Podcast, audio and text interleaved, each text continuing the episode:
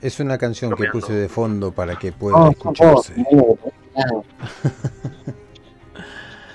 El asunto es así.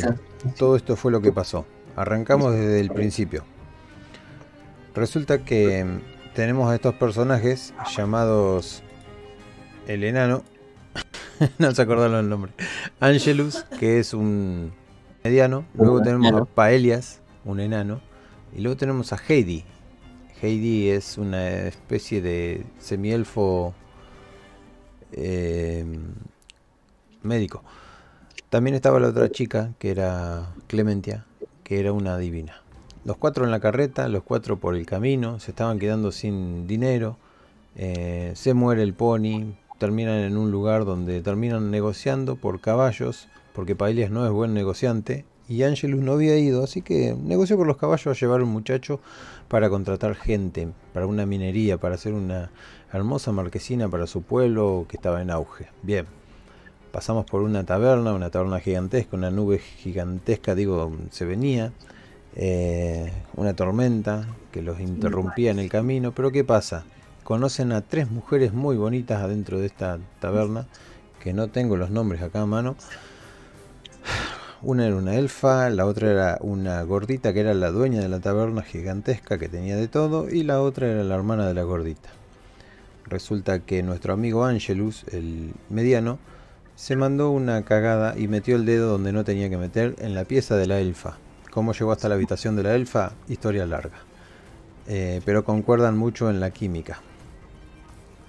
Ahora, ¿Qué dijo la chica? Metiste el dedo en el peor anillo del mundo. Es el anillo de mi antiguo gremio, el gremio de la sortija. Ahora te están buscando, dice. Y saben dónde estoy. Me tengo que ir de acá. Y él dijo, no, te vas a venir con nosotros. Y ta ta tan, ta ta tan, la tormenta seguía. Entonces la otra dice, Adel, que era la dueña del local, dice, ¿y ahora quién va a proteger esta taberna? Sin tu protección, ¿qué haré? Y ella agarra, le hace un último escudo mágico y le dice, Sayonara, adiós, gordita. Y salen todos de la Cuando llegan en la mitad del camino hay dos tipos volando. ¿Qué miércoles está pasando? Nos están siguiendo los magos, por lo visto. Bueno, voy a hacer una especie de conjuro en la carreta que ¡pum!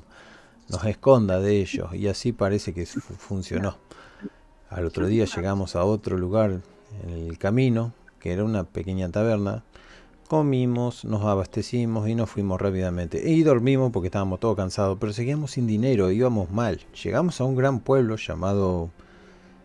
Eh, ponele Asgard, ya no me acuerdo. Y era el pueblo donde este muchacho quería ir. Así que se fue a la taberna, les dijo, bueno amigos, muchas gracias por haberme traído hasta acá. Eh, tornado y, y Trueno son de ustedes, que son los caballos. Y nuestro trato y nuestra deuda queda saldada aquí mismo. Bueno, dijeron ellos siguen sin plata, siguen mal. Entonces Palias dijo, eh, creo que por acá vamos a conseguir algo de trabajo, ¿no es cierto, Heidi? Vos tendrías que ir a ver algunas putas, que las putas tienen sífilis y esas cosas, a ver si las podés curar. Y yo voy a ver si necesitan trabajo en los subterráneos, porque estas ciudades siempre se atestan de kobolds. Bueno, bien, genial, dijo. Mientras tanto, el pequeño presiente o siente unos dolores terribles porque le están tomando la mano desde que se puso la sortija esa. La elfa le da unos elixires, pero le quedan dos nada más. Y a todo esto, eh, esos elixires necesitan fabricar más, los cuales sí fabricaron un poco más. ¿En donde En la verruga del sapo, creo que se llamaba.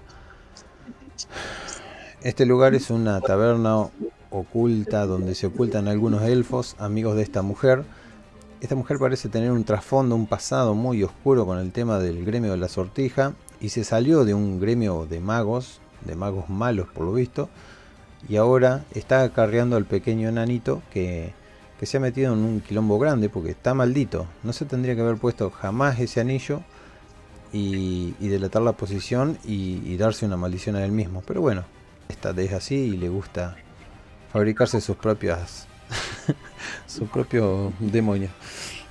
A todo esto, eh, Paelias, que es el enano, bajó con otros enanos, ahí todo el sistema de, alcantarillado, empezaron a pelear, con los kobolds, bueno, todo salió mal, tuvieron que retirarse.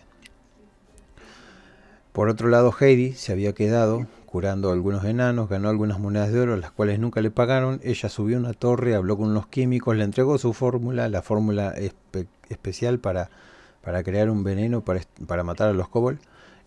No, era al revés. La, una poción especial para los kobolds estaban teniendo una inteligencia muy, muy grande a lo que era eh, la cabeza de un kobold. Entonces suponían que había algo detrás. Ahora, Heidi creó el antídoto, ese veneno, pero también lo escribió y les enseñó a prepararlo. Entonces ellos le dijeron, bueno, baja tranquila que nosotros te vamos a pagar. Sí, te vamos a pagar. La agarraron con cuatro guardias y se la estaban llevando. A lo que Pailias volvía desde los subterráneos, que justo las alcantarillas estaban ahí nomás, de esa terrible construcción que tenían, que eran las barracas. Y cuando sale, siente algo que está pasando raro. Entonces habla con Fuego Fatuo, que era este tipo y le pregunta qué está pasando, porque se la llevan a Heidi. Entonces empezó a pelear, mató a todos los guardias excepto a uno que se lo llevó de... ¿Cómo es que se llama? Para, para interrogarlo. Y en eso están todavía, interrogando a ese tipo. Eh, le dicen que lo van a convertir en sapo. Pero lo que no saben es que la elfa está muy cansada, ya no tiene casi nada de poder porque se lo está gastando en que el Estad se quede quieto. Lo volvió paralítico para que se quede un rato quieto porque el tipo es demasiado inquieto y empieza a tocar cosas que no tiene que tocar. El tipo este escapó, fuego fatuo, y eh, se sabe que anda en cosas raras y hace matar a los enanos abajo en las alcantarillas y tiene una especie de, de tratado seguramente con las partes oscuras del, pueblo, de la ciudad. Pero Heidi y Paelias llegan a la verruga del sapo contando todo lo que les pasó y llegan con el tipo este para interrogarlo y rápidamente le dicen, ustedes se tienen que ir de esta ciudad porque nos van a cazar a todos. Además de que me trae todo este quilombo con el tema de la sortija, me traes quilombo a la ciudad. Así que van a agarrar sus caballos y se van a ir a miércoles. Y ahí quedamos. En otras palabras, están en la verga. Y sin guita. Lo único que tienen de plata es Angelus, que no le contó a nadie que se robó 10 monedas de oro. Pero con 10 monedas de oro en este juego, ¿qué te compras? Te puedo decir que te compraste. la puta madre. Mira, eh, un hacha de batalla te sale 5 monedas de oro. Un martillo de guerra, una moneda de oro. Pero una espada a dos manos, 30 monedas de oro. La puta madre. Vos, yo tenía pensado hacer un, personaje medio bueno, boludo. Pues si hago un personaje bueno, acá se va a ir toda la mierda. Eh, son personajes buenos todos. Nada ah, más que cayeron del lado equivocado. se nota. Una balsa, 20 monedas de oro.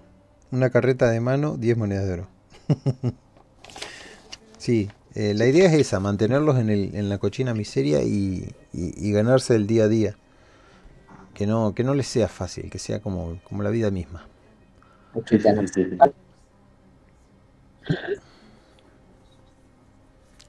Bueno, voy a detener la grabación y voy a subir este resumen. Así después me lo acuerdo. Que por a raíz de la cagada que me mandé la otra vez de no tener el micrófono activado, se escucha la voz de ellos nada más. Así que quedó como la mierda. Ah, que me olvidé de, de desmutear el, el micrófono y sale la voz de ellos nada más. La mía no sale en la partida grabada anterior. Por, eso hice esta, esta especie de, de resumen. de resumen. Listo, hasta acá llegamos.